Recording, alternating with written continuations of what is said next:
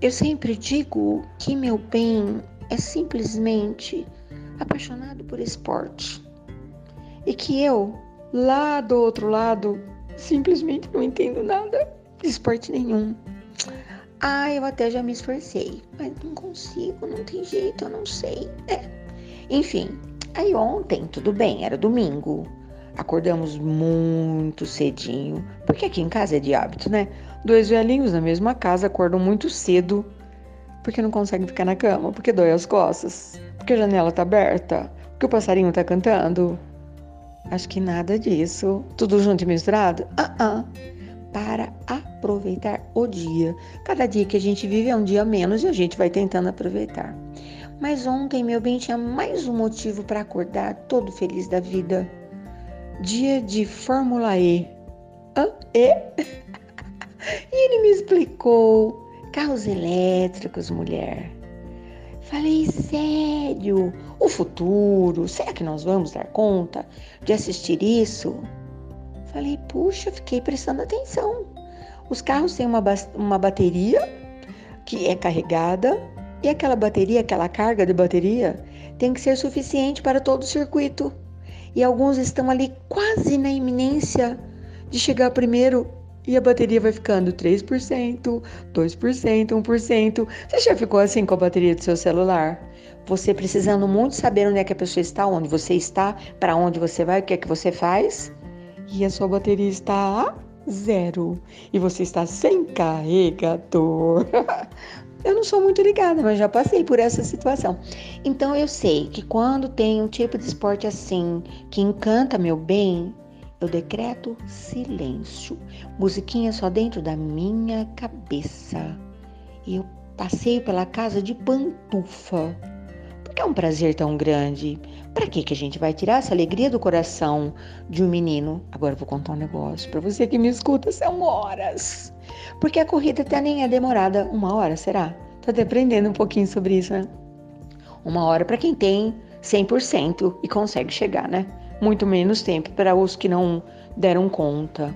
Mas tem o anúncio da corrida, a propaganda da corrida, o treino da corrida, o pós-treino. Ai, tanta coisa, né? Então são horas, horas, horas, horas. E eu resolvi que eu também poderia acionar algo da Fórmula E para mim, o ferro elétrico. O meu ferro elétrico constantemente ligado na tomada pode ser acionado em qualquer dia, em qualquer horário, a não ser que falte energia, já aconteceu. E tomada de os recursos todos perfumados, borrifadores, esponjinhas que tiram mancha, uh, ai, na escovinha que tira farelinho da roupa escura. Ai, eu tenho todos esses recursos, porque eu só passo roupa quando eu tô com vontade. E eu boto uma musiquinha da minha cabeça, bem gostosa, numa caixinha de música perene. Tem música de tudo quanto é jeito. E passo roupa. E foi assim a minha manhã. E claro, a gente fica pensando, né? Voltei no tempo, porque esse negócio de passar roupa, hoje eu passo menos, tá? Aprendi que algumas, alguns tecidos não precisam ser passados de jeito nenhum. Aprendi a colocar as peças todas no cabide elas secam no cabide. Já passei sabão, já passei carinho, já passei a mão. Já passou por uma porta, já passou por outra porta. Pode passar direto para o meu carinho no dobrar as peças, que sou extremamente meticulosa para dobrar uma camiseta que não foi passada e ela está linda, maravilhosa. E ela vai passar direto para a gaveta, lá num cantinho, um sachêzinho com perfuminhozinho, né? Recursos modernos, né? já que eu posso, vamos utilizar os recursos. Mas eu lembrei, ah, eu lembrei da minha meninice, sem nenhum recurso de energia elétrica. Não poderia acionar nenhuma fórmula E para nada, porque a água do poço era tirada com a força da mão da pessoa. A bomba veio muito tempo depois. Hoje eu fiquei sabendo que algumas pessoas que moram num lugar ermo tem muita vontade de ter água em casa, não pode mais pegar a água do rio. Não sabia disso, meu Deus. É crime ambiental, acredita? Acha, na minha meninice a roupa era lavada no rio, o banho era tomado no rio, a água era levada de balde do rio para casa, tanto que as casas eram todas bem próximas do rio, não era? A maioria das cidades nasceu à beira de um rio. Uau! Hoje fiquei sabendo, algumas pessoas pagam para abrir um poço artesiano uma fortuna. 100 metros, pedra, pedra, pedra, pedra, pedra, não tem água. Quase que ouço a voz do meu pai. Meu pai era excelente para caminhar e falar: aqui tem água. Não sei como que ele fazia isso, mas era, como diziam os antigos, batata. Pode perguntar para o senhor Narciso: amizade com a natureza. E às vezes as pessoas insistiam e meu pai ficava quietinho. E aí abria e gritava de lá de dentro. Já estamos a 20 metros, nem sinal de água, porque percebia pela umidade, né? A proximidade da água. Os antigos tinham isso, né? Ah, quantas vezes depois saía aquela água saloba, aquela água cheia de bicho, aquela água amarela, não é? Meu pai ia caminhando, tum, tum, tum, ia sentindo. Pode abrir aqui, ó. Pode abrir aqui. Aí o pessoal com aquela alegria vinha, né? Ei, seu Narciso, que coisa maravilhosa. Esse homem sabe tudo. Isso em diversos lugares, com amigos recém-feitos, eh, compadres recém-chegados. Era assim, né? E nessa época que, que a água era tirada assim no sarilho, né? Da corda, descia o balde e que subia o balde, que a água era usada com capricho, com cuidado, meu Deus. Ninguém nem precisava falar, não tinha plaquinha, não tinha listinha, não tinha estatuto, não tinha nada. Era um cuidado vindo de um amor estabelecido, sem energia, energia solar, energia da pessoa, energia do ar. Né?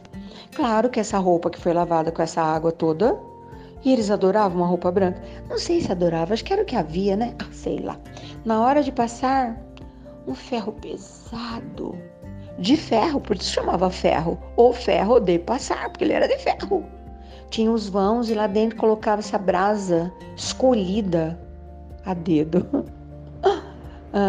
abanada, assoprada longe da bancada, da mesa onde se passava roupa, para poder deixar o vinco da calça social, o ombro do paletó de, de linho branco. Uh, quantas vezes na última passada o vento entrava pela janela, que não tinha vidro, passava por dentro do ferro e aquele aquela fuligem tem um outro nome, né? O carvãozinho saía de dentro do ferro e ia na roupa. Às vezes até com restinho de brasa, fazia um buraquinho.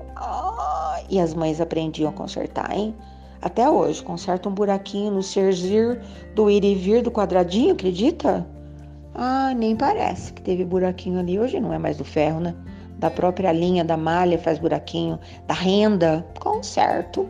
Porque eu aprendi, não era boba nem nada, né? Tava ali só de olho.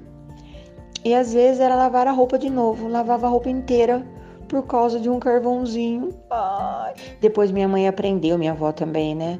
A tirar aquele, só aquele, aquele farelinho de de chamuscado e depois a nódoa, como elas falavam, né? Ainda ficou uma nódoa sem sabão, sem sabão, sabão havia, sabão de soda, né? Recursos instintivos. Que coisa mais incrível, maravilhosa, né? E aí eu me perguntei, caramba, né? Evoluímos tanto Hoje a nossa vida ficou tão facilitada. Aqui em casa eu consigo acionar a máquina de lavar, acionar outras coisas ligadas à energia elétrica, ouvir música, ter notícias, fazer o almoço, tudo ao mesmo tempo. Por conta do progresso, né, tecnológico. Tá. Por que, eu tô falando tudo isso? Já que nós progredimos tanto que era para sobrar tempo para o progresso moral, espiritual, intelectual, o que, que a gente está fazendo com esse tempo que devia estar tá sobrando? Não está sobrando nem para um dedo de prosa? Nem para sentar na soleira para contar? Quem foram os seres que chegaram antes? Os desbravadores? Deu perdido? Tá ruim, né? Pois é. Se sobrar um tempinho para você desligado da total tecnologia, lembre alguma coisa boa, de alguém que veio a nado para que você pudesse ter o conforto que você tem hoje. ligado ou não, tá ligado? Pronto, falei e disse. Depois você me conte se é para progredir, avançar, aprender e ter tempo para ficar à toa. Que que precisa? Vamos voltar lá para os sertões e ocupar o nosso dia com alguma coisa sensata. Bom dia, boa tarde, boa noite. Até amanhã ou até qualquer hora em edição extraordinária. Ah! Ordinário é aquilo que é comum, né? Que acontece todo dia. Tá tudo tão ordinário, né? Estou querendo muito extraordinário. O que vai além. O que faça meu coração saltar pela boca de felicidade, de alegria, de gratidão. Até amanhã.